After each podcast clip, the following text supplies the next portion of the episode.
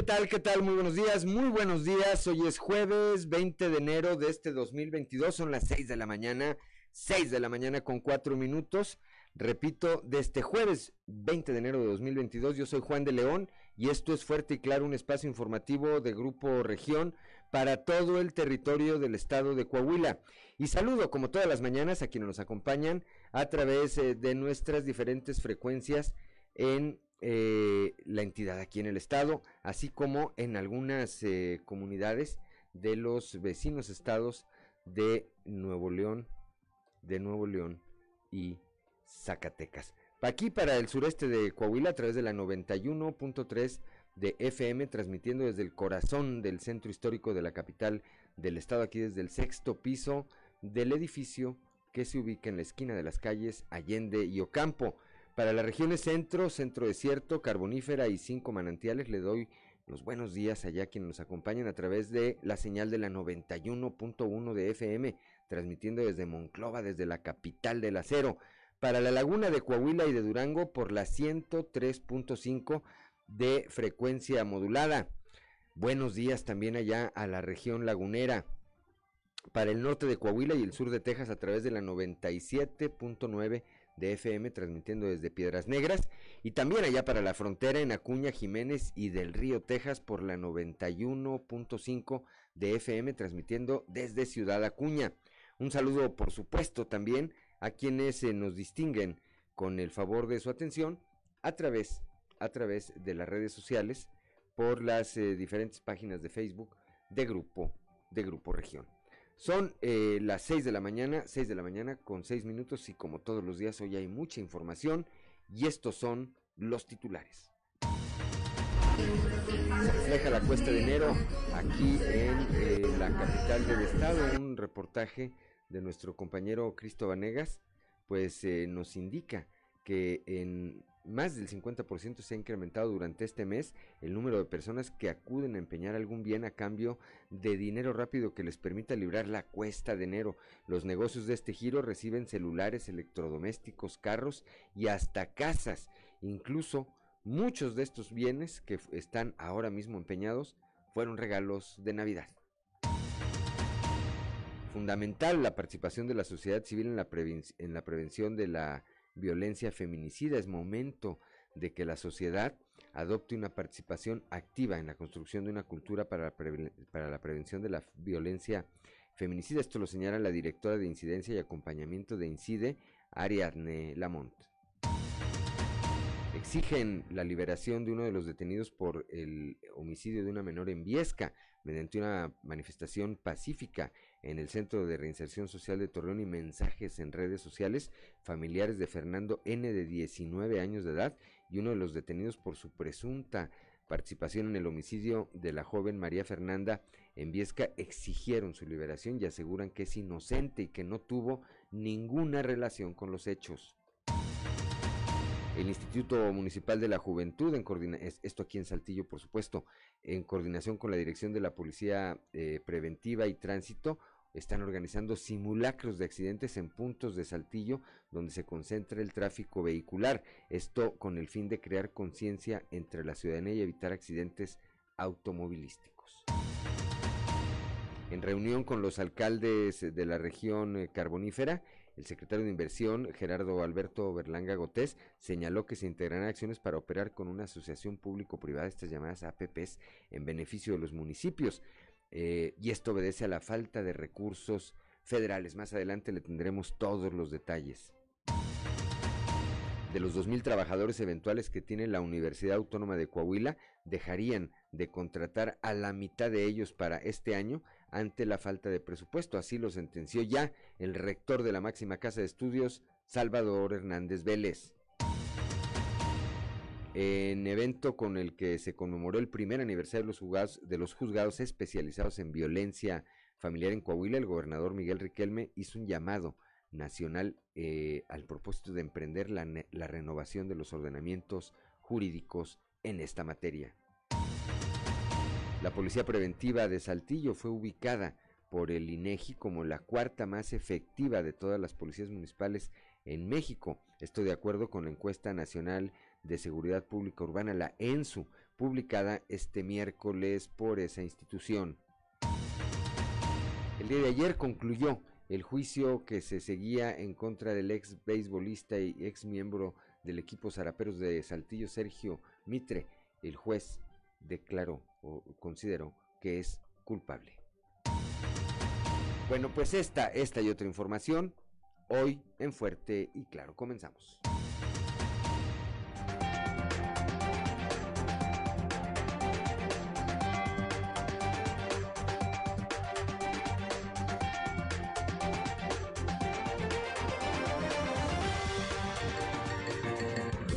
Esto es Fuerte y Claro.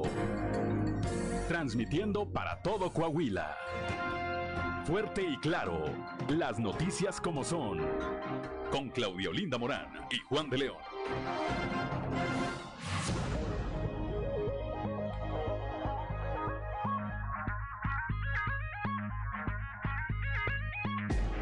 Ya son las 6 de la mañana, 6 de la mañana con 10 minutos antes de ir a las temperaturas. Rápidamente saludamos a don Joel Roberto Garza Padilla, ya desde Frontera, desde el municipio de Frontera, Coahuila, que como todos los días nos obsequia una frase para la reflexión. La del día de hoy dice, la meta es ser mejor que ayer, no mejor que nadie. Es decir, compitamos contra el ayer de nosotros mismos, no contra el ayer ni el hoy de nadie de nadie más. Bendiciones, dice don Joel Roberto Garza Padilla, igualmente a usted y gracias por su sintonía y sobre todo por esta colaboración diaria de interacción con todo, con todo nuestro auditorio. 6 de la mañana con 11 minutos, decíamos, tenemos 8 grados de temperatura en este momento aquí en la capital del estado, 9 grados en Monclova, Piedras Negras 6 grados, Torreón 14 grados, General Cepeda y Arteaga 8 grados, así como eh, el municipio de Musquis. Sabinas y San Juan de Sabinas en este momento registran 6 grados de temperatura, San Buenaventura y Cuatro Ciénegas 9 grados, Parras de la Fuente 11 grados. Y Ramos Arispe 9 grados. Eh, para saber cómo estará el resto del día, vamos rápidamente con nuestra compañera Angélica Costa a los detalles del pronóstico del tiempo.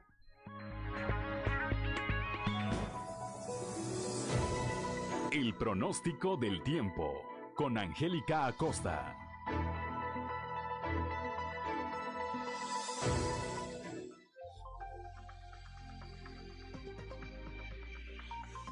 Hola, hola, ¿cómo están? Ya es jueves, 20 de enero, ¿cómo estás? Qué gusto me da saludarte. Gracias por estar aquí súper bien informado. Mi nombre, Angélica Costa, y estoy lista para darte los detalles del clima el día de hoy. Precioso y maravilloso jueves, algo fresco, señores. Ingresa al Frente Frío número 23 a la República Mexicana, el cual nos va a traer algo de lluvia, algo de neblina. Pon atención, Saltillo, periodo de nubes y sol durante el día, por la noche un cielo principalmente nublado, máxima de 10 grados, mínima de 3.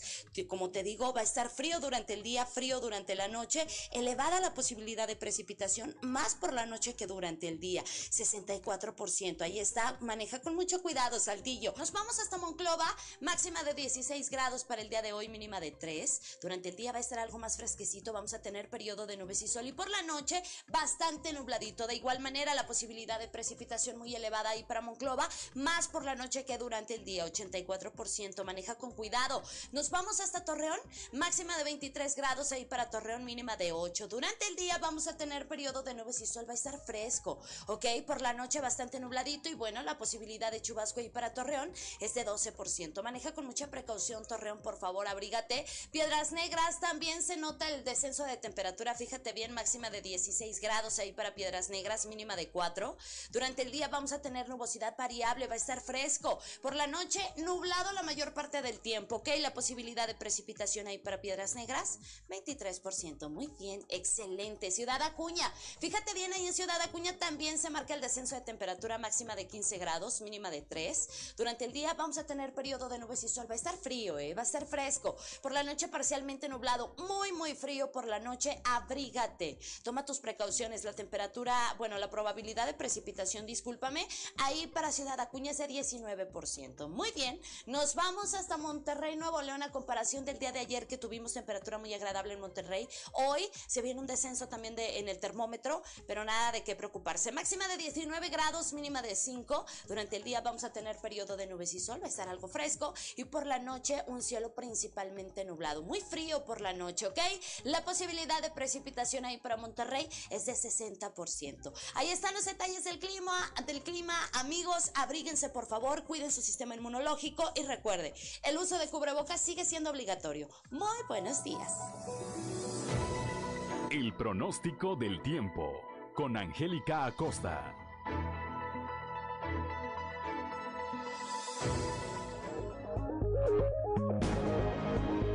Gracias a nuestra compañera Angie Acosta cuando son las 6 de la mañana con 15 eh, minutos. Vamos rápidamente a las efemérides del día con Ricardo Guzmán.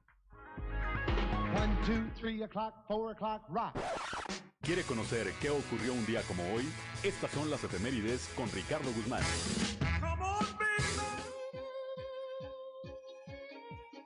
Un día como hoy, pero de 1523, en México, fue fundada la Villa de Colima, hoy capital de ese estado, la cual se caracteriza por ser un centro agrícola, ganadero y comercial. También, en 1576, se fundó la Villa de León, hoy capital del estado de Guanajuato, entidad de tradición minera durante la colonia. El 20 de enero de 1811, en el puerto de Carneros, cercano a Saltillo, el general insurgente Mariano Jiménez menció a las fuerzas realistas al mando del coronel Manuel de Ochoa, quien había sido enviado desde Durango para sofocar la rebelión insurgente en Coahuila. Y un día como hoy, pero de 1906, el gobernador de Coahuila, Miguel Cárdenas, emitió el decreto que elevó a municipio la Villa de Sabinas.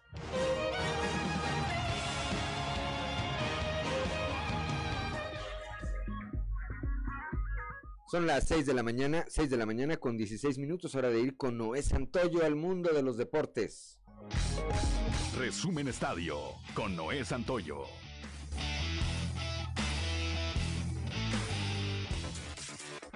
La noche de ayer, en actividad de la jornada 2 de la Liga MX, Atlas rescató el empate ante León en la reedición de la final de la Apertura 2021. En este encuentro de reedición de la final de la Apertura, ni hubo revancha para León ni superioridad para el Atlas, luego de que terminaron los 90 minutos con un empate a un gol, en un partido que dejó mucho que desear, tomando en cuenta los juegos vibrantes en la serie final en el mes de diciembre pasado. Charros de Jalisco acaricia la gloria del béisbol mexicano. Una brillante salida de Orlando Lara y con Cristian Villanueva encendido, los albiazules vencieron 8 carreras por 2 a Culiacán para ponerse arriba 3 juegos a 2 en la serie final de la Liga Mexicana del Pacífico. La actividad continuará el día de mañana en Guadalajara, en el cual están anunciados como abridores Javier Solano y Nick Strock, respectivamente. El día de ayer, el Tribunal de Juicio Oral en Saltillo dictó fallo condenatorio contra el exjugador de Zaraperos de Saltillo, Sergio Mitre, quien también vistió la casaca de los Yankees, por el feminicidio de su hijastra, de dos años. Hace una semana se dio inicio al proceso, pero la investigación complementaria llevó un año y cinco meses a partir de la detención del jugador. El delito tuvo lugar en 2020, cuando el jugador golpeó a la niña de un año y diez meses. El ex pelotero está en espera de su condena, la cual podría alcanzar hasta 60 años de prisión. En otro día de gran relevancia para el club algodonero de la Unión Laguna, el lanzador zurdo Jesús Alberto Franco Rodríguez, prospecto de la Academia Guinda, quedó ligado a la organización de los Reales de Kansas City. Apenas pasaron tres días de la firma de Rafael Nava con los padres de San Diego y ahora tocó turno a Franco, nacido el 4 de marzo de 2005 en la ciudad de Tlahualilo, Durango, y que desde 2009 fue visoreado por José Luis García, director de escoteo y desarrollo de Unión Laguna. También Algodoneros dio a conocer que siguen moviendo sus piezas de cara a la temporada 2022 de la Liga Mexicana de Béisbol. Y ayer anunciaron la contratación del tercera base venezolano y ex liga mayorista,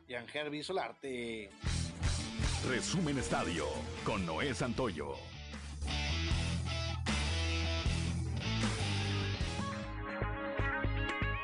Ya son las 6 de la mañana, 6 de la mañana con 19 minutos. Antes de ir a la cotización peso dólar, le envío un saludo a mi amiga Estela, Estela Valdés, que además estoy muerto de la pena con ellos porque desde cuando que he querido eh, eh, visitarlos, prometo, está prometido, Estela, y familia, este, eh, antes de que termine esta semana, que concluye el domingo, ¿verdad? O sea, tengo aquí el domingo, eh, prometo ponerme en comunicación con ustedes y visitarlos. Tiene unos sobrinos que son un poquito sobrinos míos, por una historia que un día les vamos a platicar. Bueno, son las 6 de la mañana, 6 de la mañana con 19 minutos. La cotización peso dólar el día de hoy es, eh, está de la siguiente manera. Hoy jueves 20 de enero, el tipo de cambio promedio del dólar en México es de un dólar por 20.36 pesos. Eh, a la compra, la moneda norteamericana está en 20.06 pesos y a la venta en 20.66 pesos. Así inician las operaciones, eh, la paridad el día de hoy entre el dólar norteamericano y el peso mexicano. Son las 6 de la mañana, 6 de la mañana con 20 minutos. Soy Juan de León y estamos aquí en Fuerte y Claro.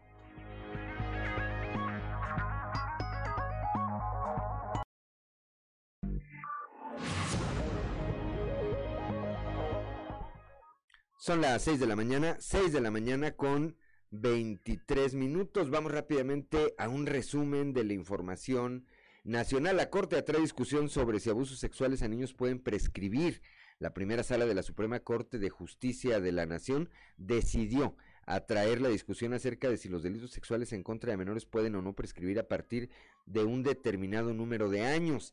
De manifestarse la Corte a favor de la no prescripción de este delito, ello estaría sentando un precedente legal histórico en todo el país que cerraría la puerta a que los abusos sexuales a menores cometidos en el pasado queden sin investigar e impunes. Suman casi 37 mil quejas por falta de transparencia ante el INAI. La COFEPRIS lidera en opacidad, esto en los primeros tres años del gobierno de Andrés Manuel López Obrador. Se trata del sexenio con el promedio anual más alto de quejas desde que se creó el sistema de transparencia y el foco rojo es la Comisión Federal para la Protección de Riesgos Sanitarios, la COFEPRIS, instancia que no solo no ha respondido correctamente la mayoría de las, de las solicitudes que recibe, sino que además ha ignorado aproximadamente 300 resoluciones del INAI en la que se le instruye a proporcionar la información. Se desploma trave de un puente de la carretera México-Pachuca. Esto provocó el cierre temporal de la circulación. Eh, sin que se reportaran personas lesionadas. Los hechos ocurrieron cuando trabajadores realizaban labores en el puente vehicular Ojo de Agua. Sin embargo, una trave de concreto se desprendió. Estas obras son complementarias y de infraestructura aledaña a lo que será el Aeropuerto Internacional Felipe Ángeles. La cuarta ola sigue al alza, 60.552 nuevos casos de COVID-19 en las últimas 24 horas. La cuarta ola de la pandemia se mantiene a la alza. En las pasadas 24 horas se confirmaron eh, 60.552 casos del virus, con lo que la cifra acumulada en la base de datos de la Secretaría de Salud Federal llegó a 4.495.310. Los fallecimientos aumentaron en 323 para un total de 302.112 desde el inicio de la emergencia sanitaria. De igual forma, la ocupación hospitalaria sigue en incremento. Las camas generales pasaron de 34 a 37% entre ayer y hoy, mientras que las que tienen ventilador subieron un punto para, para situarse en 20%. Reportan brote de COVID en asilo de ancianos en Villahermosa, Tabasco. Al menos 32 de los 51 residentes de un asilo de ancianos en Villahermosa se contagiaron de COVID-19 y uno de ellos fue internado de urgencia en el hospital Juan, eh, Juan Graham. Eh, denunciaron trabajadores de las instalaciones. Las autoridades de salud no han informado de manera oficial sobre el brote en el centro asistencial Residencia de Ancianos Casa del Árbol. Sin embargo, trabajadores del lugar denunciaron que las instalaciones no cuentan con cubrebocas para los ancianos ni tienen gel antibacterial suficiente. Son las 6 de la mañana, 6 de la mañana con 26 minutos. Vamos rápidamente a la portada del día de hoy de nuestro periódico eh, Capital, que en su nota principal destaca este trabajo de nuestro compañero Cristo Vanegas, que más adelante estaremos hablando de él. Empeñan hasta la casa. Eh, un ejercicio llevado a cabo aquí en la capital del estado por algunas de las sucursales de estas eh, casas de empeño, pues se reveló reveló que en eh, lo que va de este mes de enero, ya pasadas las fiestas navideñas y en plena cuesta de enero, hasta en un 50% se han incrementado los, el, número de, ciudadanos que acuden a empeñar algo a cambio de dinero eh, pues en efectivo de cash, ¿verdad? Que permita enfrentar de mejor manera esta eh, cuesta de enero que eh, en este año por efectos de la pandemia parece doble cuesta, parece doble cuesta de enero y empeñan de todo, desde los regalos que recibieron en Navidad hasta automóviles y casas. Más adelante le tendremos los detalles. sociedad debe participar en parar la violencia de género, dice Ariadne Lamont, quien es directora de incidencia y acompañamiento de Incide Feme, y es que vemos pues que no paran. Eh, esto que ocurrió el fin de semana ya en Viesca una niña, una niña, porque no se lo puede llamar de otra manera, tenía 17 años, esta, eh, esta niña pues fue ultimada eh, por un delito, aparentemente por un delito de carácter sexual. Se detuvo, están detenidos de manera inicial dos probables responsables. habrá que ver cómo avanzan las investigaciones. Sergio Mitre, a propósito de este tema, fue ayer hallado culpable de feminicidio en contra de su hijastra, una pequeña de apenas año y siete meses que murió a consecuencia de los golpes que le habría propinado el exjugador de los Araperos de Saltillo. Simularán accidentes de tránsito para prevenirlos aquí en la capital del estado, el Instituto Municipal de la Juventud, en coordinación con la Dirección de la Policía Preventiva. Bueno, pues van a montar estos escenarios en zonas de alto tráfico vehicular y el objetivo evidentemente es concientizar a la población en general, particularmente a los jóvenes, para que pues eh, manejen con precaución, que reiterarles esa idea de que el alcohol y el volante pues simplemente no combinan. El, secretario de Inclusión y Desarrollo Social, Manolo Jiménez Salinas, puso en marcha obras de infraestructura social junto con la alcaldesa de Piedras Negras, Norma Treviño. Más adelante también le tendremos los detalles aquí en la capital del estado. El INEGI ubicó a la policía de Saltillo como la cuarta más efectiva de México. Esto a través de la eh, encuesta esta en su que se eh, que difunde de manera eh, periódica el INEGI. Y el evento, eh, el día de ayer, el gobernador eh, del estado, Miguel Riquelme, encabezó un evento con el que se conmemoró el primer aniversario de los juzgados especializados en violencia familiar en Coahuila. Más adelante también le tendremos los detalles. Son las 6 de la mañana, 6 de la mañana con 30 minutos. Vamos rápidamente a nuestra columna en los pasillos.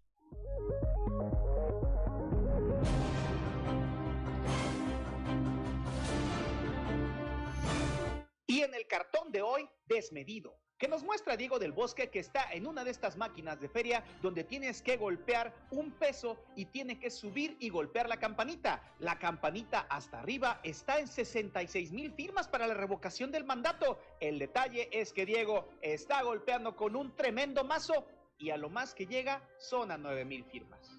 Bien empezó el año la secretaria de Turismo Azucena Ramos Ramos cuya dependencia fue acreedora al Premio Excelencias Gourmet 2021. Esto en la Feria Internacional de Turismo en España, con el proyecto La Senda del Cabrito en Coahuila reconocimiento que fue presumido ayer por el propio gobernador Miguel Riquelme a través de sus redes sociales.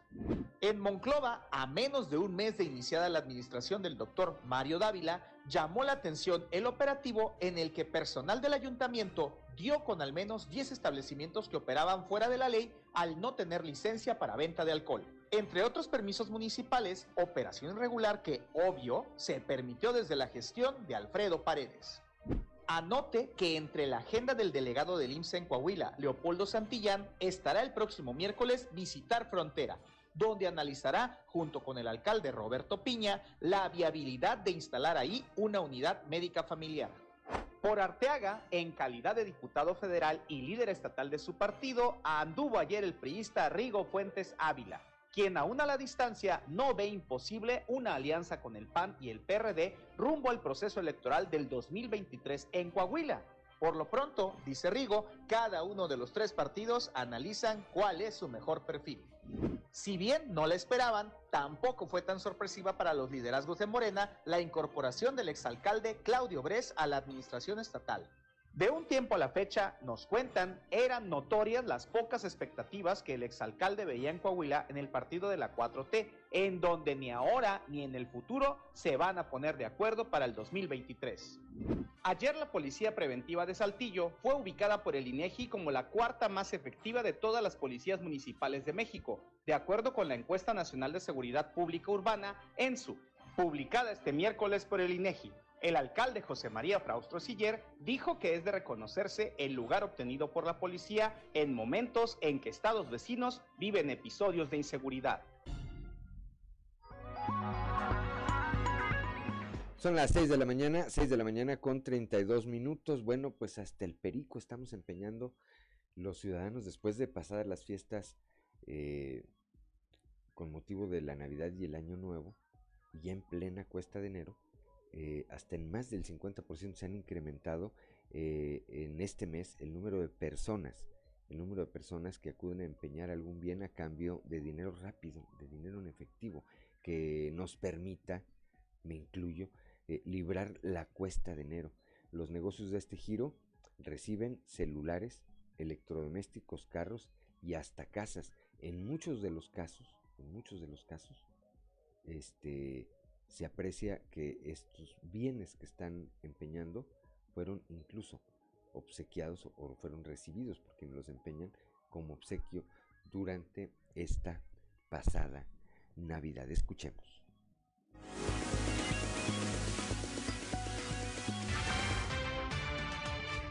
Por supuesto que sí, eh, ha habido un incremento muy, muy considerable en lo que se compara de diciembre a enero. Mm, pues así estimado entre de 30 a 50 personas diarias. Bueno, lo más común, lo más común en esta zona, en la zona centro, son los celulares, sus, teléfonos celulares, eh, la joyería de oro y plata y en su caso televisiones. Bueno, ah, cuando iniciamos el año, este, normalmente recuperan del 100% que viene a empeñar, recupera a veces el 40%. Solo el 40%. Sí, solamente el 40%. Es una estadística así que, que tenemos en cuanto comience el año. Aquí, pues ya si el, el, cliente pierde su artículo, hacemos una llamada de recuperación. Todavía le damos al cliente, después de esos 30 días, le damos al cliente eh, 10 días más para que pues él tenga en consideración si puede venir a rescatar su prenda o no. Ya si no viene, pues ya se pierde, ya pasa a ser propiedad de la empresa. Y pues ya también tenemos la opción de que si el cliente también quiere o sea, ya está a la venta, pero quiere su artículo, pues sin problema se lo, se lo entregamos ya sea vendido o en separo. ¿Y es el mismo proceso para un auto, para una casa? No, no, no, para los autos y las, y las propiedades son, es otro tipo de, de proceso, pero nos, nos, también este, nos manejamos bajo un contrato.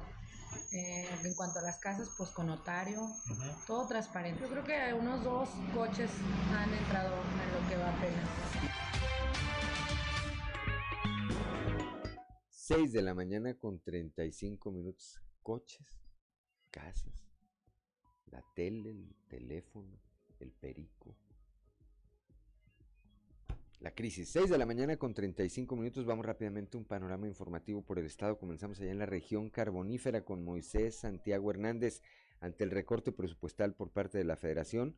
Bueno, pues eh, el día de ayer el secretario de, de Inversión, perdón, Gerardo Botés, eh, Gerardo Berlanga Gotés estuvo con los alcaldes de la región y eh, platicando de estas llamadas asociaciones público-privadas. Moisés Santiago tiene la información.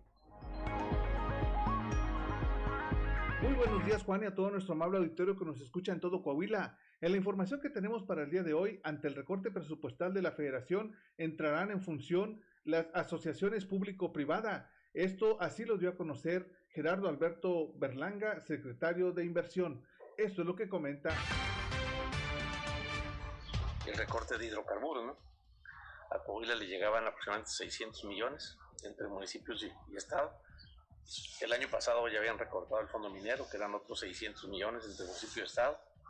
Y pues ya con esto prácticamente el Estado y el municipio se quedan sin recursos federales etiquetados a obra de una manera directa. Ya solamente les queda el recurso federal de libre disposición para hacer obra o sea, el recurso estatal o el recurso municipal, lo cual pues sí, sí se complica porque se les va recortando, ¿no? Y ahí que esta, las asociaciones público-privadas, pues es una herramienta que aquellos alcaldes que la quieran utilizar, pues ahí está, ¿no? Y mi labor es venir a platicar con los alcaldes, eh, cuáles son las bondades de, una asociación público-privada, eh, cuál es lo que también hay que ser responsables en su uso, porque se genera una obligación de pago, no es deuda pública, pero sí es una obligación de pago, que se va por el ramo 3.000, es decir, de servicios generales, es donde se va el pago, así como un municipio paga la luz. Este, si alguien dice, a ver, ¿cuánto va a pagar el municipio digamos que en 10 años, ¿no? Pues en 10 años va a pagar 30 millones de luz, es una deuda, ¿no? Pues es un servicio que vas pagando porque lo vas devengando cada mes, entonces va por el ramo Así es como se manejan las APP. Bien, pues de esa manera se busca, se busca traer los recursos importantes al estado de Coahuila y a cada uno de los municipios. Esta es la información que tenemos para todos ustedes desde la región carbonífera para Grupo Región Informa, su amigo y servidor Moisés Santiago. Que tengan un excelente jueves. Gracias, Moisés. 6 de la mañana con 38 minutos. Vamos con Raúl Roche, el rector de la Universidad Autónoma de Coahuila, el ingeniero Salvador Hernández Vélez, pues confirma ya que al menos mil de los dos mil trabajadores eventuales que tiene esta institución no serían recontratados. Con esto, esto con el objetivo de enfrentar la crisis económica de la máxima casa de estudios. Raúl, muy buenos días. ¿Qué tal compañeros? Buenos días. Esta es la información para el día de hoy. De los 2.000 trabajadores eventuales que tiene la Universidad Autónoma de Coahuila, dejarán de contratar a la mitad de ellos para este año ante la falta de presupuesto, dijo el rector Salvador Hernández Vélez. Agregó que se está realizando la evaluación correspondiente para saber de cuáles áreas de los diferentes planteles de la universidad y de sus hospitales se dejará de contratar a trabajadores. De recortes presupuestales federales pues no hay recursos para pagar ya eventuales. Y en ese sentido, pues los que ya cumplieron su contrato de trabajo por una temporada, esos ya no los vamos a recontratar. Aproximadamente deben ser como 2.000, pero pero no todos, no, pero, algunos de ellos sí son necesarios. Todo lo que se está evaluando en cada escuela, facultad, dependencia y en otros hospitales también es en donde puede haber este, recortes que no afecten el funcionamiento de las... Los hospitales tienen 1.200 trabajadores entre los tres hospitales, el Universitario de Saltillo, el Universitario de Torreón y el Infantil Universitario. Tenemos un problema en los hospitales que también estamos revisando. Los hospitales no, funcionan al 100%, tienen una ocupación más o menos de un 40%. Entonces, y, y tenemos una, una, planta laboral en los hospitales del 100%, entonces todo eso se tiene que revisar. Y es parte de las observaciones que nos hizo a nosotros el diagnóstico que efectuó la División General de Educación Superior Universitaria, que más o menos creemos que puede llegar más o menos a mil. Pero no hay recortes, sino simplemente ya no lo vamos a poder contratar. O sea, son, son gente eventuales que no hay dinero para contratar. Está es la información para el día de hoy. Buen día. Gracias Raúl Rocha, son las 6 de la mañana con 40 minutos. Yo soy Juan de León y estamos aquí en Fuerte y Claro.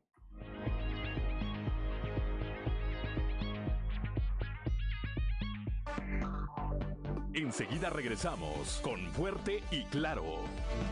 Con la Policía Estatal. Fuerte. 6 de la mañana, 6 de la mañana con 44 minutos. Ya está en la línea telefónica nuestra compañera Leslie Delgado, que ayer transmitió eh, un percance automovilístico ocurrido ahí eh, llegando al distribuidor vial Venustiano Carranza, pero ese sí era de, veras. Hay unos que van a ser de mentiras. Leslie, platíquenos. Muy buenos días.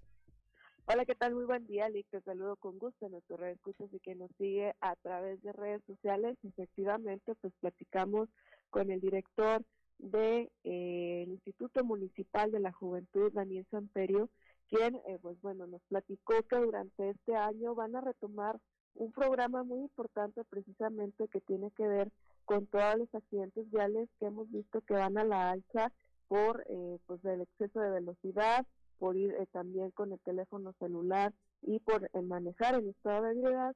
En este sentido nos mencionó que van a tener esta actividad que es una simulación de accidentes automovilísticos en eh, puntos muy concurridos de la ciudad para que los automovilistas pues tomen conciencia de la gravedad pues de manejar eh, acceso de velocidad y con lo, con lo que mencioné anteriormente y vamos a escuchar lo que nos dijo al respecto. Eh, no, no, solamente en la prevención de accidentes automovilísticos, sino en la prevención de todas las conductas que ponen en riesgo a la juventud, a la adolescencia de Saltillo. Pero bueno, específicamente en este tema llevamos manejando un programa desde la administración pasada en el que hemos enfocado nuestros esfuerzos, algunos de ellos, en ir a la calle y montar accidentes antes de que los accidentes lleguen y se monten sobre nuestros ciudadanos, específicamente sobre nuestros jóvenes. Entonces, el alcalde de Saltillo, el ingeniero Chema Fraustro, nos ha instruido para que manejemos esta práctica de manera permanente durante, pues, por lo menos este año, para que aproximadamente cada 15 días estemos montando un accidente en algún punto de la ciudad, simulando heridos y fallecidos, haciendo toda la labor de rescate que llevan a cabo los compañeros de bomberos y el cuerpo de rescate del municipio, para que la gente vea y sienta lo que en verdad eh, sucede seguido y que no esperemos a que los accidentes vengan hacia nosotros, sino le vamos a llevar el accidente a la gente, un accidente simulado, es un simulacro.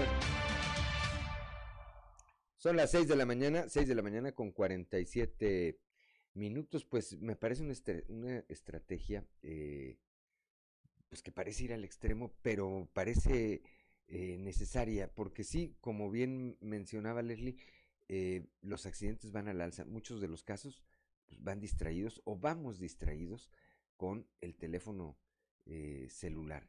En otros, el exceso de velocidad.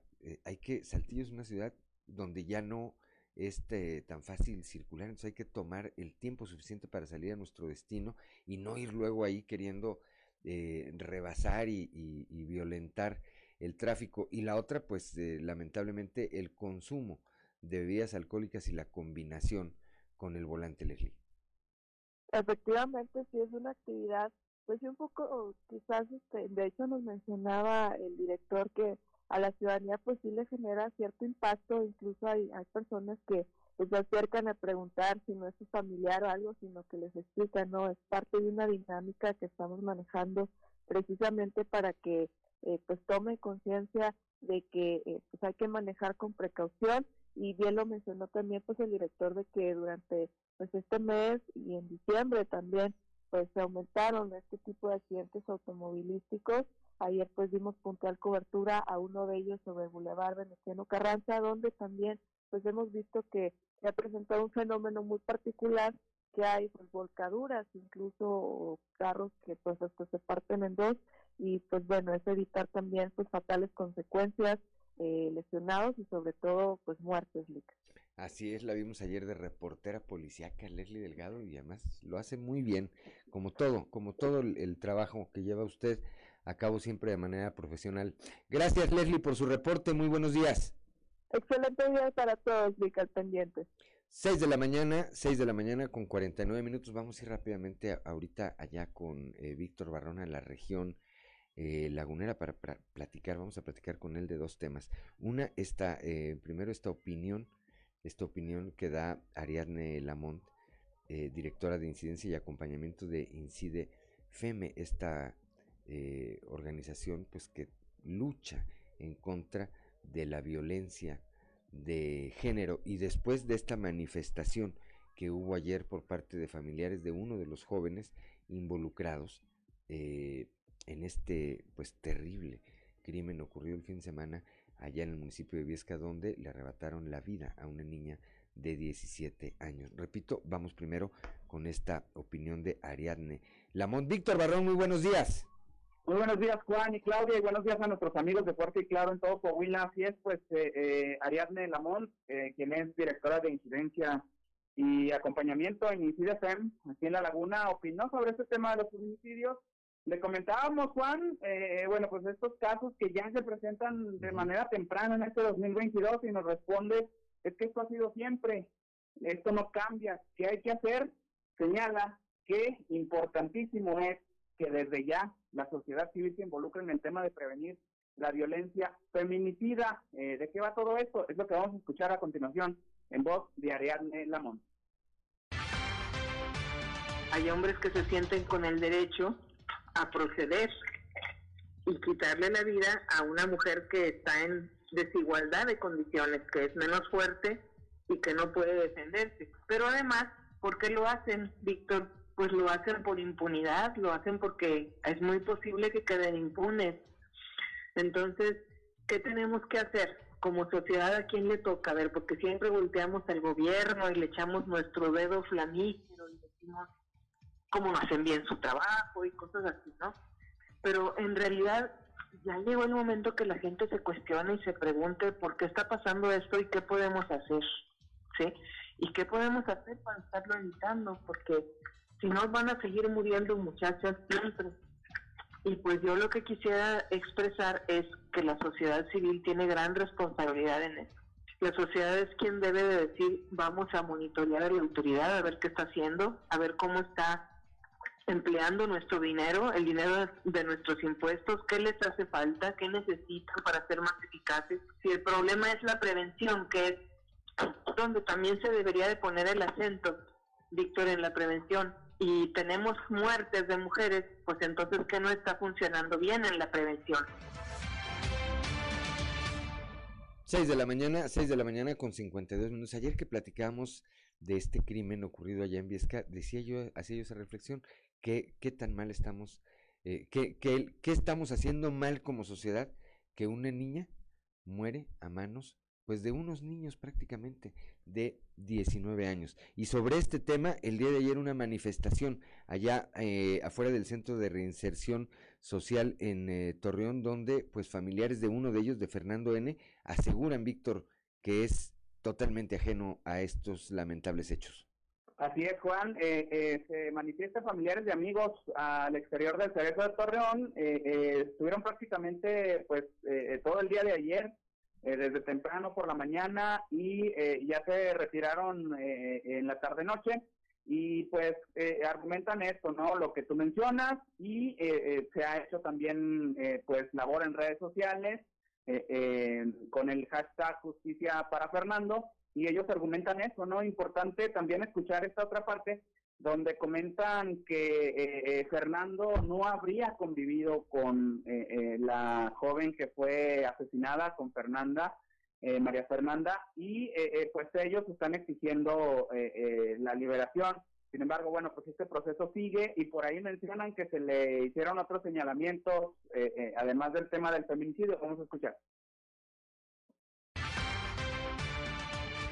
Nos dicen que, bueno, ahorita en la mañana salió el, un, oficial de ahí, nos dice que, que ahí está detenido por narcóticos, porque le pasaron drogas. O sea, ahí no le están achacando el feminicidio de la muchacha esa de que lo acusan en las redes sociales y todo eso, que lo están achacando. Pues cosa que pues no es cierto, porque pues él no toma, él no fuma, no. O sea, él ese día él la que dio ese baile.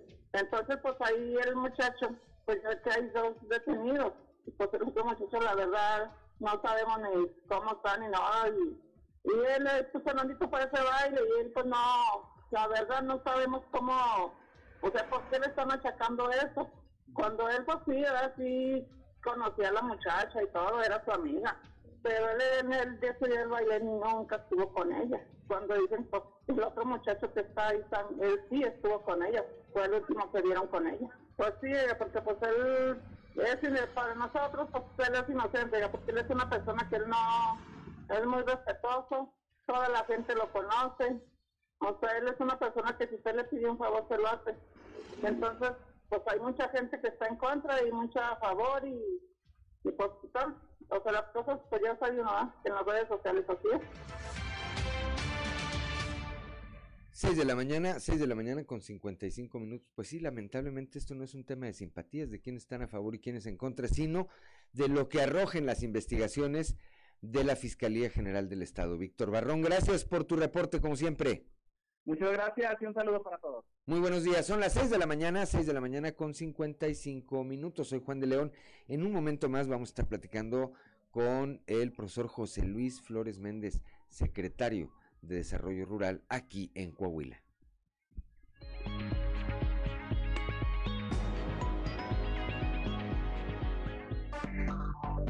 Enseguida regresamos con Fuerte y Claro.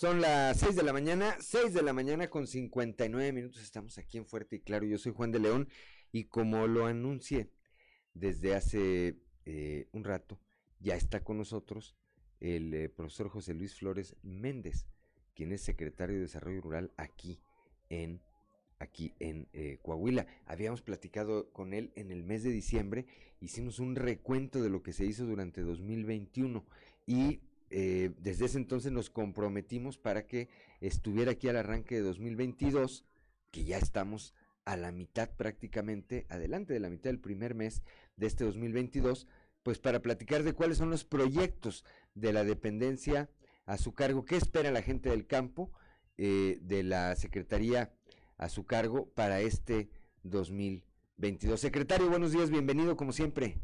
Juanito, pues muy, muy agradecido con que nos levantes temprano, pero pues a lo mejor te, excedes un poquito, pero bueno, hace un mes aproximadamente que platicábamos, eh, me decías que, que, no, que no adelantáramos cosas. Realmente no, es, no era adelantar en aquel tiempo, sino darle continuidad a, a la tarea que nos dio el gobernador Miguel Riquelme y creo que es muy importante que, lo veamos desde el punto de vista de la planeación.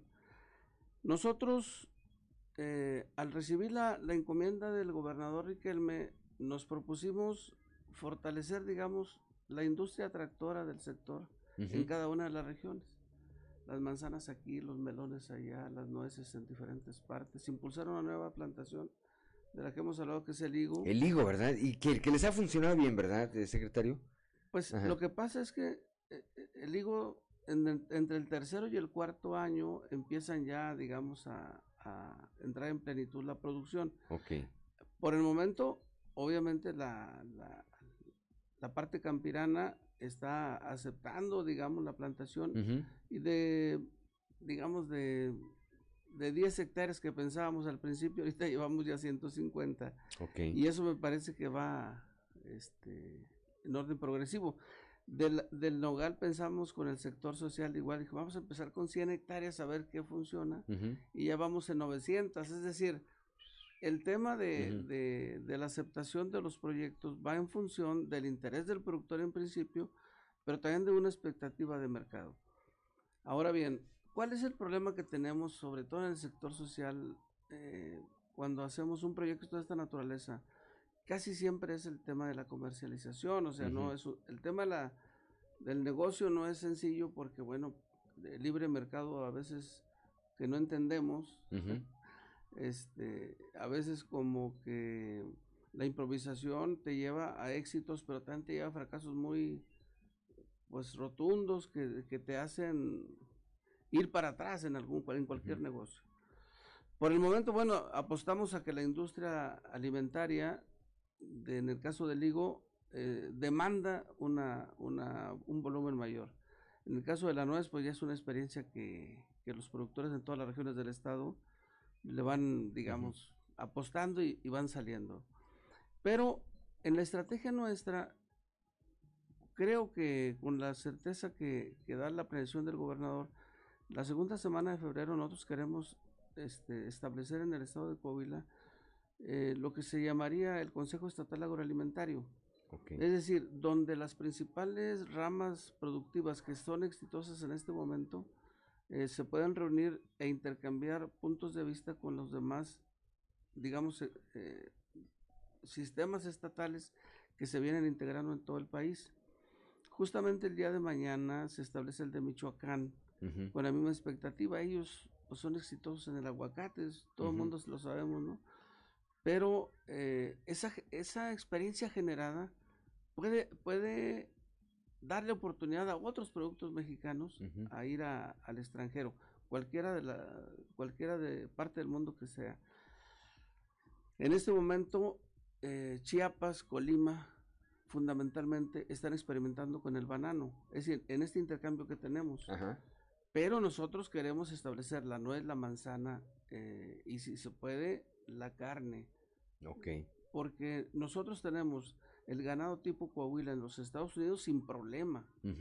Pero bueno, cuando tú vendes en bruto, cuando vendes el animal, lo vendes a un precio X, pero no aprovechas el valor agregado del animal. O sea, tú simplemente lo vendes y te ganas una, una lana. Pero si tú hicieras procesos como los que hacen los aseguradores del noreste, que venden carne, no venden en pie. Sí, no, no venden animales, venden entonces carne. Ganan, un, ganan un poquito más. Eso es lo que queremos ver. Ver si nosotros, aprovechando las ramas productivas que ya son exitosas en el mundo, se pueden, pueden incorporar nuestros productos. Y creo que eh, lo, lo- lo que me queda claro es que en Coahuila ya producimos calidad. Y tenemos volumen en el caso de cuando menos de tres o cuatro productos.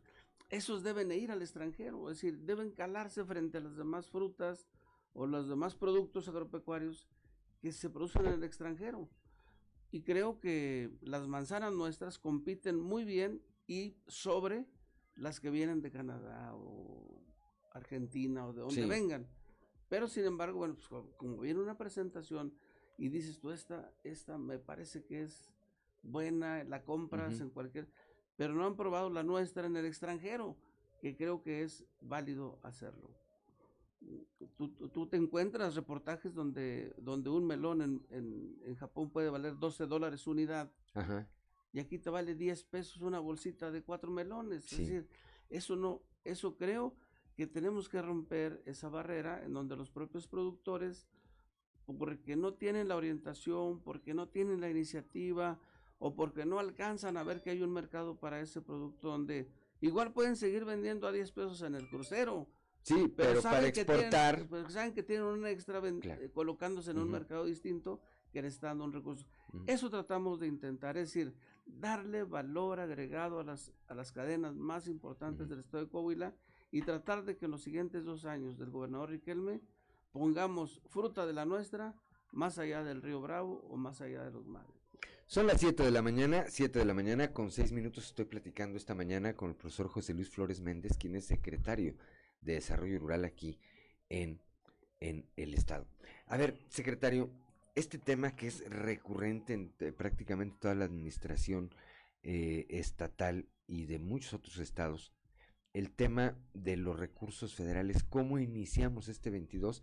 ¿Cómo le fue al campo? En el, en el eh, eh, presupuesto de egresos de la federación, particularmente en Coahuila. ¿Hay más dinero? ¿El mismo dinero? ¿Hay menos dinero? ¿Qué, qué, qué expectativas tenemos eh, con respecto a ese tema?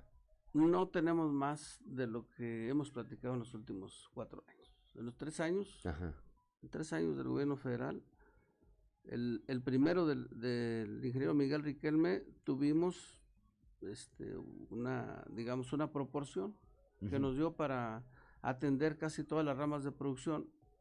Pero después de ahí, pues ha sido, las hemos atendido, tal vez con un impacto menor, pero no tanto, eh, con, de manera supletoria con los recursos del Estado y los municipios y Ujú. los productores. Si los productores recibían algún apoyo de la parte de la federación, esa pues ha sido eliminada. Yo espero en todo caso que las nuevas administraciones municipales eh, se puedan incorporar al esfuerzo de los productores y lo que está haciendo el gobierno del estado desde el principio para, para, no, para no bajarle ritmo a los, a, los, a los sistemas producto que son exitosos. Ahorita el gobernador nos dio la instrucción de que platiquemos con los señores alcaldes, que le demos eh, la información y que puedan incorporarse en la estrategia ya, ya trazada.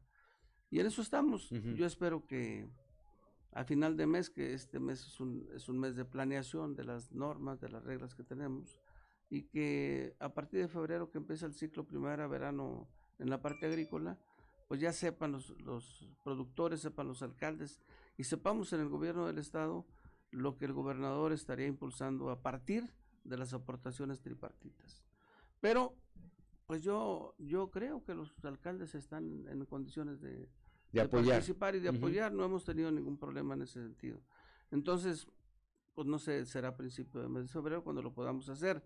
Y aumentarle hectáreas al, al nogal, aumentarle hectáreas a la higuera, aumentarle hectáreas al, al granado y seguir manteniendo el mejoramiento genético que le permite a Coahuila ser eh, cuarto exportador nacional de ganado en pie a los Estados Unidos y tratar de incorporar en, en esta estrategia de instalación del Consejo Agroalimentario pues nuevos productos que compitan en el extranjero. Yo creo, yo creo que nos va a ir muy bien eh, a partir de las experiencias que intercambiamos. Tenemos dos asuntos que son muy importantes para nosotros, no solamente en el tema de, de digamos, de la colocación de productos o inversiones. Tenemos este año la visita oficial programada de parte de Estados Unidos y México para revisar el estatus sanitario de nosotros, de, de la ganadería bovina, del estado de Coahuila y eso nos da la esperanza de que lo que de lo que ya hemos hecho, tanto el gobierno como los productores, le permita tener a Coahuila una nueva calificación. Una nueva calificación para nosotros en ascenso sería equivalente a, en términos de dinero, a 300 o 400 millones adicionales. O sea, abre más eh, las puertas a los productos mexicanos en los Estados Unidos. Sobre todo en lo que se refiere a los ahorros que genera el sector. Ok. Este, ahorita, tú todo lo que llevas a Estados Unidos, es decir, tú cruzas un becerro, pero ese becerro debe de llevar la prueba del lato de donde procede. Es decir, que la que que las mamás, que los hermanos, etcétera, estén libres de brucela, que estén libres de garrapata, que estén libres de tuberculosis. Pero tú cuando llegas al estatus siguiente, ese proceso ya no lo hace. Es decir, ese gasto de probar a cada uno de los animales que hay en el hato, dejas de hacerlo. Es decir, sumado lo que hace cada productor a las 80 mil cabezas que tú colocas cada año en el, en el, en el mercado extranjero, le significa a los productores más de 300 millones de pesos de gasto. Ese dinero quedaría en el bolsillo o quedaría en la planeación económica. En inversión. Pues para recapitalizarse, para crecer o para tecnificarse de manera que vayan ellos haciendo una mejor práctica cultural de su sector. Y contrario censo, si tú vas, si te bajan el punto sobre el que estás ahorita trabajando, te bajan el 50% de la, de la calificación y también del dinero, porque entonces no vas a exportar y vas a depender solamente del mercado nacional. Cuando tienes un mercado internacional dices, ¿a cómo vale la libra o a cómo vale, sí, la libra de carne en Estados Unidos? Pues si vale 30 pesos o el equivalente a 30 pesos, en México anda 27, 25. Pero si allá se te quita ese referente, pues aquí va a andar en 15, en 14. Claro. Entonces es muy importante para nosotros tener un, mercado espejo, un mercado testigo que nos diga, pues, allá anda así, pues entonces esmerémonos por exportar y no meter en, el mercado nacional. Pero cuando está un mercado internacional, el, nacional se vuelve competitivo y el productor dice, bueno, no quiero hacer tanta maniobra, me sale un poquito caro ahorita, me sale casi igual si lo llevo, a, si lo vendo aquí y decide vender aquí es, es parte de su, juego, ¿no? Entonces yo creo que en este sentido eh, tenemos que seguir manteniendo el programa de mejoramiento genético porque solamente así Coahuila puede seguir manteniendo sus calidades. Y, y, así también en el tema de las manzanas y el tema de los melones. Es decir, somos primer lugar de producción de melones en el país. Bueno, pues ya logramos esa meta, pero ¿y la siguiente cuál es? Pues es colocar nuestra fruta en el extranjero, eso es lo que yo creo para que podamos tener nosotros las opciones nacionales y las internacionales que nos pueden equilibrar mejor nuestra economía regional, ¿no? En el caso de la comarca lagunera. Totalmente. Yo eh, traigo a la memoria eh, algún eh, productor aquí en la Sierra de Arteaga que produce chile morrón de exportación totalmente. Sí, sí, sí. Y él en alguna ocasión que me tocó visitar ahí, su planta, él presumía, decía, estos no los vemos en las mesas mexicanas, pues van directamente a los Estados Unidos. Y hay tomates que se, que se van para allá y en el caso de, otros estados, los berries. Es decir, hay, hay, hay determinadas frutas que aquí no te comes porque son exclusivas para un mercado o para un nicho de mercado. Como, como, como sucede con los productos orgánicos. en algún lugar te dicen, yo quiero producto orgánico. Punto. Entonces, si ese producto orgánico no, no lo pones en el anaquel nuestro, es porque ese tiene un precio superior y la gente cree que es muy caro y tal vez sí, lo sea, de acuerdo a la economía de quien va viendo la fruta. Pero es que ese tiene otras características. Claro. Entonces, Hay gente que está dispuesta a pagar más por determinado producto que ya se produce en el país, pero que es para también para determinado sector. Por ejemplo, nosotros ahorita tenemos la oferta no concretada, pero Ujú. tenemos la oferta de la, de la comunidad musulmana para producirle chivos, no cabritos como los- Chivos. sino un chivito que te dé en canal entre 15 y 20 kilogramos. Ok. No, apenas lo estamos socializando con Ujú. los productores porque, pues tú cuando vendes un cabrito lo vendes en 30 días y, y digamos que ese animalito viene mantenido por la ubre de su mamá. Prácticamente por la mamá, no le metiste nada de alimentación extra. extra. Así es. Y sale ahí entre 8 o 10 y sale un premium, pues sale ahí de 10, 12 kilos, pero, pero Ujú. esos son los garbanzos de a libra. Pero si tú quieres estandarizar un mercado para producir canales entre 15 y 20 kilos, tienes, tienes que tener otro tratamiento y otro, otro tiempo, porque esto es de 30 días, pero el otro para que alcances canales en un cabrito o en un chivito entre 15 y 20, te vas a llevar, pues no sé, en el, en el mejor de los casos, cinco, de 5 a 6 meses. Entonces, aguantar ese chivito en, en el agostadero o en la Sí. majada o en el corral de la casa o en el establo, eh, te va a llevar un, un costo adicional para lograr esa meta. Pero también eso te puede llevar a tener una utilidad mayor. Y eso ya tú lo decidirás. Pero por lo pronto, esta comunidad musulmana en la que estoy hablando está ofertando a los productores caprinos, como nosotros somos los principales en el país y nos juntamos en un eje de aquí a San Luis pasando por Zacatecas, lo que estamos queriendo hacer los tres estados es ver qué volumen tenemos, qué podemos construir y si nos podemos volver clientes de esa comunidad. Porque al final de cuentas se vislumbra que puede haber un negocio. Claro. ¿Y quiénes son? ¿Y para quién sería ese negocio si se logra concretar en principio a, a las condiciones actuales? Pues para los más pobres del país, que son los que no están, que no tienen precio de garantía su leche, que no tienen una, un apoyo directo como, como productores, pues como productores. Formales, Formales, pues. Lo he planteado y replanteado en cada reunión que tengo la oportunidad de hacer, pero pues desafortunadamente el gobierno federal no ha, no ha respondido. Pues será, será interesante. Son las 7 de la mañana, 7 de la mañana con 17 minutos estamos platicando con el secretario de Desarrollo Rural en el Estado. En resumen, secretario, las expectativas para el campo en eh, este 2022. Y ahorita que platicaba de los municipios, evidentemente hay, hay municipios que tienen mayor vocación para eh, cuestiones de carácter agropecuario que otros, ¿no? Es decir, habrá donde, no sé, a ver, dígamelo usted, yo no me imagino Monclova qué, qué actividad eh, agrícola eh, pudiera tener. Eh, a diferencia de, bueno, en Torreón, en la laguna, bueno, pues ahí vemos todo el, el tema de la cuenca lechera y demás. En Musquis, ahí son famosos los ranchos y eh, la carne y demás, pero sí como que cada municipio o cada región tiene una vocación diferente.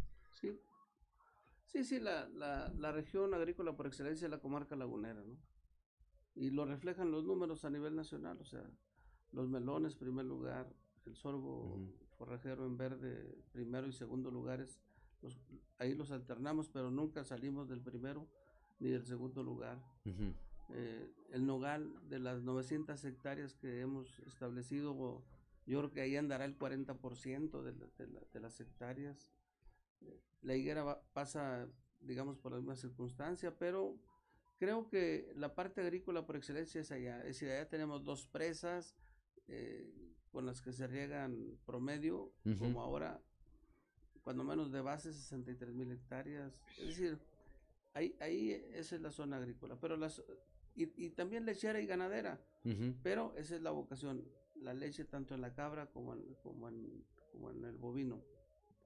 Y en el caso del resto del estado, pues es la carne en pie, la Ujú. que se exporta a los Estados Unidos.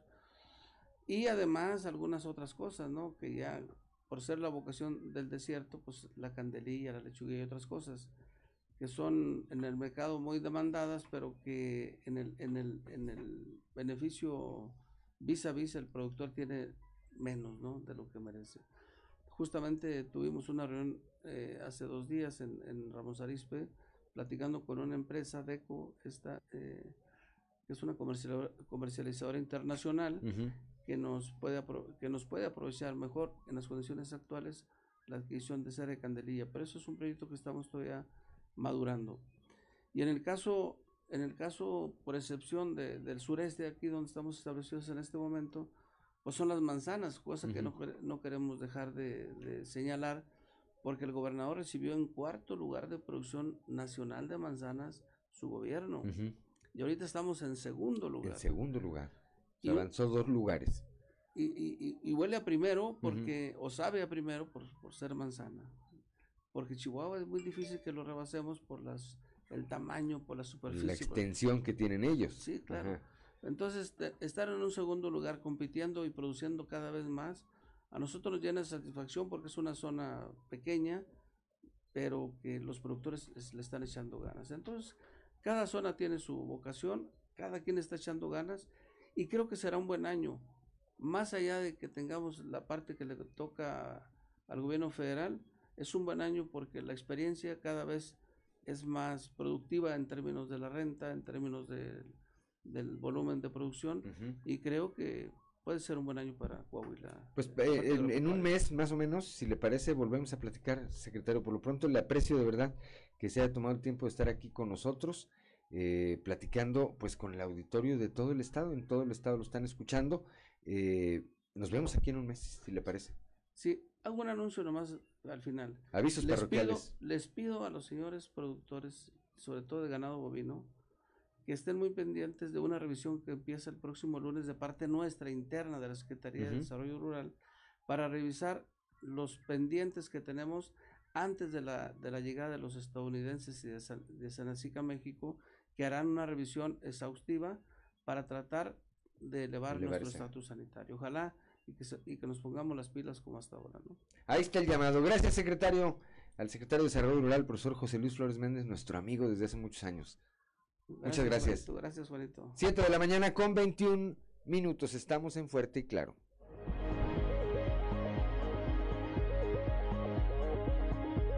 Pasa tranquilo. Claro.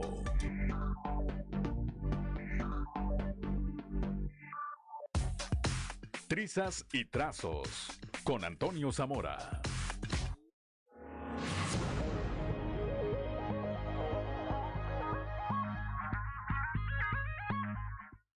Son las 7 de la mañana, 7 de la mañana con 25 minutos.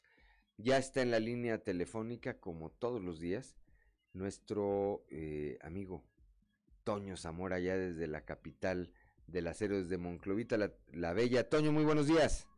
Buenos días, Juan. Buenos días a, las personas que nos sintonizan a esta hora. En, en ajedrez, eh, eh, cuando uno juega ajedrez, si hay algún jugador por ahí de ajedrez que nos esté escuchando, cuando hace un jugador eh, un movimiento y el movimiento es bueno, le ponen, eh, cuando lo anotan, porque se anotan las jugadas, le ponen admiración. Ajá. Es, es una excelente jugada. Pero también en ajedrez, cuando ponen dos interrogaciones y, y, y- y tres admiraciones, resulta que, ¿por qué lo hizo? Excelente que lo hizo. Eh, eso es lo que sucedió ayer eh, con, con el jugador de, de- de ajedrez, el político electoral de Coahuila, eh, Miguel Riquelme, al momento de nombrar a- al exalcalde de Piedras Negras, Juan, como secretario de Economía del gobierno de- de- del Estado. Eh, creo que con la llegada de Claudio Bres, eh, no dudamos que se hayan tenido varias pláticas eh, de negociación para convencerlo. Eh, ¿Por qué? Porque al final de cuentas Claudio Bres pues era priista, fue dos veces alcalde por el PRI, fue diputado federal por el PRI, luego cambió de partido, llegó a la presidencia municipal por tercera ocasión y pues bueno, este como que iba a ser así algo difícil de convencerlo porque la verdad se hablaba simple y sencillamente de que quien podía entrar al gobierno del estado sería el, el exalcalde de Moclova, Alfredo Paredes. Eh, y pero con eso de que Miguel Miguel Riquelme le sabe, le entiende y, y, y ha, ha demostrado en más de una ocasión ser pues una persona que a esta clase de, de, líderes les entiende más que más que mejor. También nos dice que es una forma de demostrar que no hay colores, que todos, del color que sean, tienen cabida en el gobierno priista. Y la nominación de Univerpetense es ejemplo claro que si llega al ejemplo, al gobierno de Coahuila, es para trabajar y no para brillar. Sin embargo, aquí el tema es de que Claudio Bres Garza, no sé si coincides conmigo, Juan, eh, es de que eh, Claudio Bres pues va a ser un elemento importante en el norte del estado para lo que viene el próximo año, que es la elección para gobernador, Juan. Totalmente, totalmente, y pues yo entendería que con esto se desmarca cuando menos de Morena. Yo no sé si algún día fue de Morena, no sé, tengo mis dudas. Este, yo tengo mis dudas. Yo no lo, yo, yo nunca lo vi como un eh, miembro de Morena. Me parece que eh, aprovechó la coyuntura y eh, bajo estas siglas obtuvo el triunfo. Y eso es totalmente válido. pero me queda en claro que a partir de esto, pues debe haber ya un desmarque de, de Morena. Me parece que en Morena van a resentir eh, la baja de una de las figuras pues serias que había, pero que a mí me da la impresión, es una, es una lectura personal y particular, que también el exalcalde pues no veía futuro ahí en Moreno, un partido en el que no se ponen de acuerdo, ni siquiera para, para decir dónde van a estar unas oficinas, pues menos se van a poner de acuerdo para nombrar candidato a la gubernatura y con ello tratar de dar la pelea en el 2023, Toño. Sí, y, es lo que tú dices, ¿no? O sea, efectivamente, eh, Claudio Bres este, es bien visto, se tiene, eh, vamos a suponer que si tenga alguna puerta cerrada en el gobierno federal, pues Claudio Bres también la puede abrir para hacer cosas, ¿no?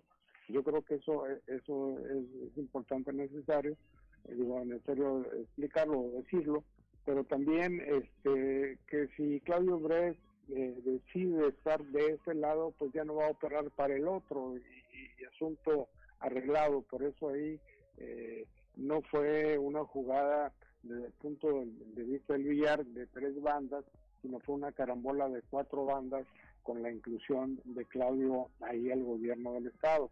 Ahora nos falta esperar, Juan, si Alfredo Paredes eh, asumirá pronto o no asumirá porque se han mencionado Recio y que también se incorpora a las filas del gobierno de Coahuila, Juan. Bueno, pues habrá que esperar, habrá que esperar, eh, como bien apuntas, por lo pronto, pues ya se dio este movimiento, si te parece mañana seguimos desmenuzando, porque a mí me parece que todavía hay dos, tres reflexiones que se quedaron sobre el tintero con respecto a este tema, mi querido Toño. Así es, Juan. Gracias, Toño. Como siempre, que tengas un excelente jueves. Igualmente, hasta mañana. Hasta mañana, son las 7 de la mañana, 7 de la mañana con 30 minutos. Sí, será interesante ver, preguntarle a Claudio Bres si ya se regresó al PRI. Hay que, hay que ver si ya se regresó al PRI, o si sigue siendo de Morena, o no tiene partido, ¿verdad? Y por otro lado, habrá que, seguramente no tardarán en conocerse la opinión de destacados morenistas con respecto a la aceptación de eh, el licenciado Claudio Bres ahora como secretario de Desarrollo o de Economía en nuestro estado. A ver qué dice Diego del Bosque, Reyes Flores, Luis Fernando, eh, Armando Guadiana, Javier Guerrero. Bueno, a ver qué dicen. A ver qué dicen acerca de este tema. Son las 7 de la mañana con 31 minutos desde la Ciudad de México, desde la capital de los temblores, como todos los jueves, nuestro amigo Yanko Abundis. Y pues sus consejos en finanzas personales, cómo saber gastar. Yanko, muy buenos días. ¿Qué tal, Juan? Buenos días, ¿cómo estás? Bien, aquí andamos ya librando la semana, Yanko, y librando esta cuarta ola de COVID. Sí, verdad, está terrible. Con el Omicron que se contagia casi, casi nomás de verlo. Sí, pues sí, la verdad es que sí. De manera exponencial que se incrementaron, ¿verdad? Está medio planeta contagiado, Juan. Dicen que ahora es más fácil que se aíslen los negativos, Yanko, porque son menos. Pues sí, sí, sí. Hay que seguirse cuidando porque esto, pues mira, cuando empezó la pandemia, por ahí hubo algunos comentarios que decían que al final del día todo el mundo se iba a contagiar. ¿no? Entonces parece que se va a cumplir, Juan. Sí, pero fíjate, qué importante, qué importante y en, en algo que machacamos tú y yo bastante, Yanko, que qué diferencia, pues que es la diferencia en- entre estar vivo y estar muerto en muchos casos, lamentablemente, en que te contagies vacunado y que te contagies no vacunado. Sí, claro.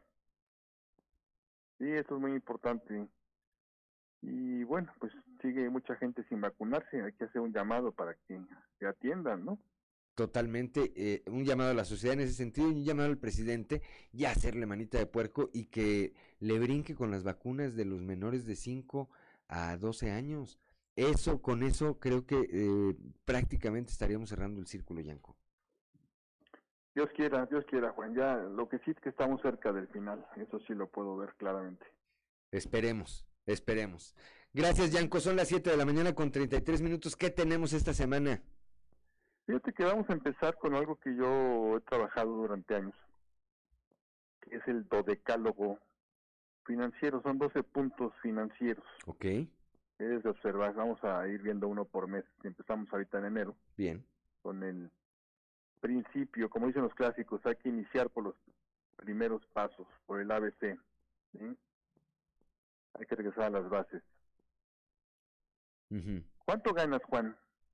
Diez mil pesos al mes. ujú. ¿Y por qué vives con once? ¿Por qué vives con diez mil quinientos? ¿Por qué vives con doce? ¿Sí? Es algo muy simple, Juan. Sí. Lo que estoy diciendo. Pero es la realidad de mucha gente. ¿eh? Hay gente que gana 10 mil pesos y vive con 11 mil, literalmente. Sí, sí, su, su tren de vida supera, eh, sus gastos superan sus ingresos. Así de fácil, ¿vean? Blanco y negro. Tan sencillo como eso. Por eso el punto número es, es, es, es fundamentalmente básico y elemental y obvio y evidente, Juan. Ujú, Pero no lo hacemos. Aprende a vivir con lo que ganas, no con lo que quisieras ganar. Tú quisieras ganar con, no con 11 mil ni 12 mil, con 15 mil, quisieras vivir con 15 mil. No, tienes que vivir con menos de 10 mil. De hecho, fíjate, ni siquiera debes de vivir con 10 mil, debes de vivir con menos de 10 mil. ¿sí? 9.999 si quieres, con un peso que ahorres. El problema, Juan, es que mucha gente pues vive con la tarjeta de crédito, vive fiado con el tendero de la esquina, vive pidiéndole a mamá, papá, al hermano, al esposo, a la esposa, a los hijos, al vecino, al compadre, a los compañeros de trabajo, al jefe. Y la verdad es que la gente ya está fastidiada de prestarte, Juan, Claro. ¿no? Y yo te diría, más, más crudo incluso, ya está fastidiada de mantenerte, ¿no? Porque de repente, pues tú estás pidiendo prestado a todo el mundo de manera institucional, con, con un préstamo de nómina, con la tarjeta, como ya mencioné, Sí. y el domingo juega el Santos, ¿no? Y pues gran carne asada y gran comilona, ¿no? Porque es un partido muy importante de las finales del fútbol mexicano, ¿no? Y, y entonces, pues, ¿cómo? No, o sea, no tenías dinero, no tienes dinero, siempre pides prestado y haces una comilona para ver un partido de fútbol. Pues no entiendo, Juan. Si ya baja el cero y no contiene, no, no, no corresponde a la realidad. Entonces, por eso digo que es muy obvio y evidente este punto número uno, pero es realmente algo que mucha gente no hace. Es el primero que rompemos muchos. Rompemos muchos, exactamente. No vivimos con lo que ganamos. eh, Vivimos con lo que quisiéramos ganar, con los 11 mil, los 12 mil, los 15 mil pesos. ¿sí? Y esto pues, no se requiere ser financiero, Juan, para entenderlo. Vas a tener problemas, tarde que temprano. ¿sí? Si tu más déficit se tarde. va a ir creciendo y en algún momento va a ser inmanejable, ¿no? Impagable. Es una bola de nieve. Juan. Y, y al rato el, el problema es que vives con el Jesús en la boca, literalmente todos los días, y tu calidad es muy mala, tu calidad de vida es muy mala. Y tu nivel de vida es prestado. Fíjate que aquí cabe bien esa expresión que, que tenemos también en finanzas que dice, vives vidas prestadas. ¿sí? Porque tú quieres, eh, Juan, la, la vida de a lo mejor de tu jefe, a lo mejor de un primo, a lo mejor de tu hermana, a lo mejor de, de alguien, ¿no? A lo mejor de un artista, de un futbolista, ¿no? De un deportista en general, que tiene mucha lana, y tú quieres vivir esas vidas prestadas, ¿sí? Y tu realidad, Juan, pues es que no eres ni deportista, ni artista, ni, ni empresario, ni, ¿no? Si no tienes ese nivel de ingresos para darte ese, ese nivel de vida, ¿verdad? Y lo tienes que asumir, Juan. Ese es el tema, ¿sí? Mira, lo importante de este punto número uno es que aprendamos a vivir con lo que ganamos. Ahora, esto no se hace de aquí a mañana viernes, ni de aquí al fin de semana, ni, ni, de aquí a finales de enero. ¿sí? Esto es tarea que te, te, debe llevar unos tres meses más o menos en que te des cuenta de que sí puedes vivir con lo que ganas. Ojo, no estoy hablando de la gente pobre, la gente que está en la miseria, la gente que está en la sierra, la gente que está en los cinturones de miseria. No, no. Estoy hablando de la gente de clase media. Sí. ¿Sí? Que sí puede ahorrar aunque sea un peso. Yo conozco gente, Juan, literal, y esto es de la vida real. Conozco gente que gana ocho mil pesos al mes y ahorra. Y ahorra, sí, porque tienen una disciplina, hacen un sacrificio. Y viven de manera muy sencilla, uh -huh. muy austera, muy, muy, muy limitada. Sí comen tres veces al día, sí. Pero viven en función de, de sus ocho mil pesos, Juan, no, no sí. en función de diez, ni de quince, ni de veinte. ¿Sí? Esa es la primera recomendación, Juan. Estaremos viendo las otras 11, una por mes, Dios permita, de aquí a fin de año. Pero pues si no empezamos con los básicos, estamos amulados, Juan. Sí, a, a partir de ahí, es decir, es la base, la primer base y lo, lo, más importante es, es eso. Es comenzar a saber que si ganamos 10 pesos, nuestro tren de vida no puede ser de 11. Y ya no, olvídate de 12, 15, 20, no. No puede ser de 11. Tendría que ser de 9 de nueve y medio, de ocho, de siete, si se pudiera, por decirlo de alguna, de alguna manera. Esa, esa es esta primer regla de este dodecálogo que, como bien apuntas, estaremos eh, pues desmenuzando mes con mes, eh, mi querido Yanko. Primeramente, Dios, Juan. Por lo pronto, a disfrutar del jueves, que es un viernes chiquito, Yanko. Exactamente, me gusta tu expresión. Pásala bien, te mando un abrazo y platicamos Juan, el próximo jueves. Primero Dios, un fuerte abrazo, buen día. Igualmente, 7 de la mañana con 40 minutos, soy Juan de León, estamos aquí en Fuerte y Claro.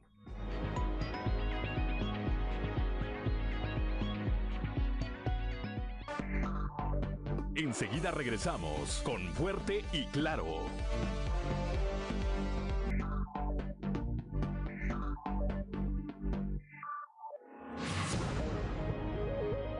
Ya son las 7 de la mañana, 7 de la mañana con 45 minutos, que no se le haga tarde. Rápidamente continuamos con la información. En evento con el que se conmemoró el primer aniversario de los juzgados especializados en violencia familiar en Coahuila, el gobernador Miguel Riquelme hizo un llamado eh, nacional con el, en el propósito de emprender la renovación de los ordenamientos jurídicos en la materia, esto a fin de que sean adecuados a las necesidades de las mujeres en situación de violencia y permitan que los procesos judiciales sean más ágiles al establecerse desde el marco normativo.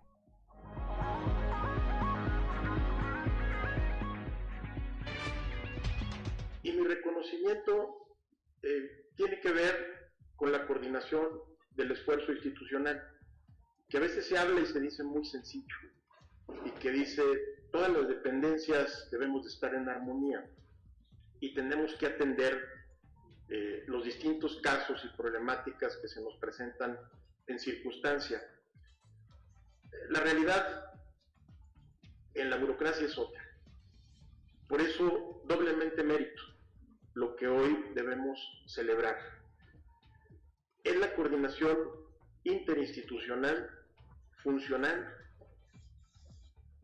con todos los casos que hoy ya fueron detallados y me da gusto porque son titulares de dependencias que precisamente eh, son del tema que hoy tratamos, pero además expertas en su, en su labor. Por eso me da mucho gusto que estén aquí en Coahuila y que reconozcamos en conjunto, porque lo hemos hecho en conjunto, eh, una política pública exitosa en la materia.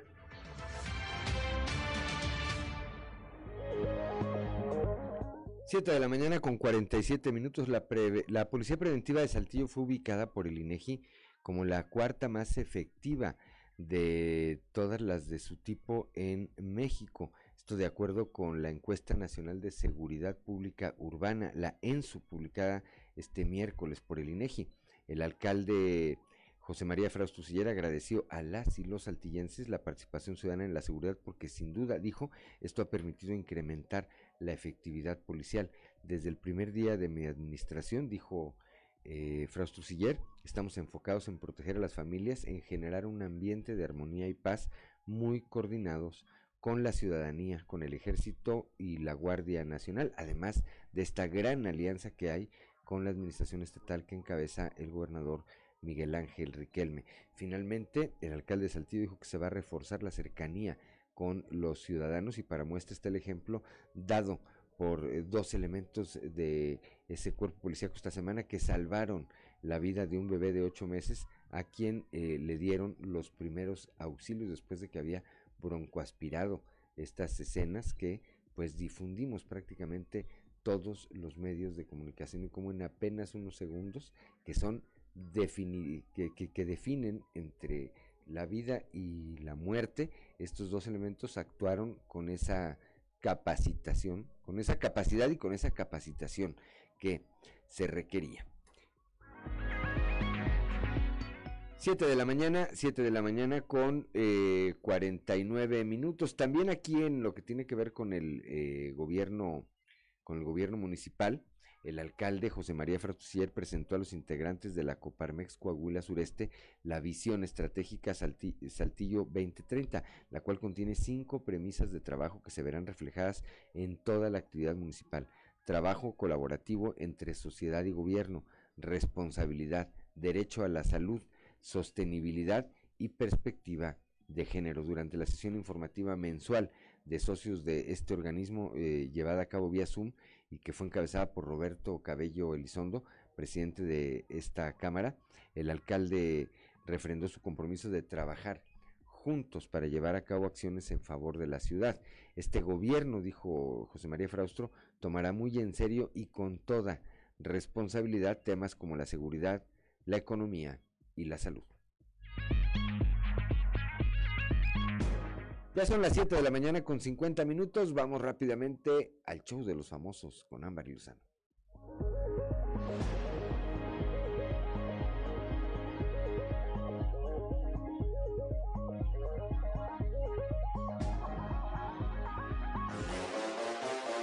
El show de los famosos con Amberly Lozano. Natalia Esperón regresa a las telenovelas en nueva producción de Televisa. Natalia Esperón finalmente volverá a las telenovelas 10 años después de su último trabajo en la pantalla chica. La actriz, expareja del ejecutivo de Televisa, José Pepe Bastón, actual esposo de Eva Longoria, actuará en la nueva producción de Salvador Mejía, Corazón Guerrero. La protagonista de la telenovela, Alejandra Espinosa, compartió una foto inédita de ella en el set en Televisa San Ángel junto a Ana Martín.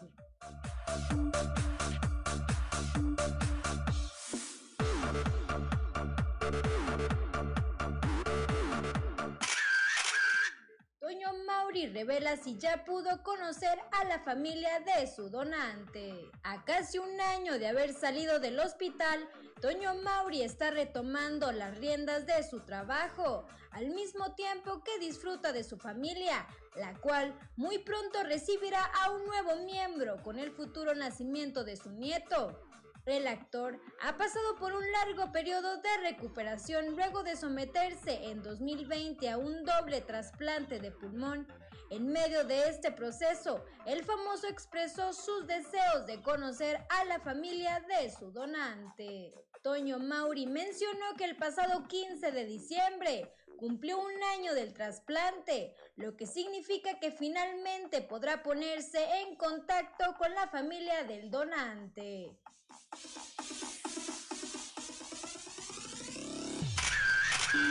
Reportó para Grupo Región Amberly Lozano.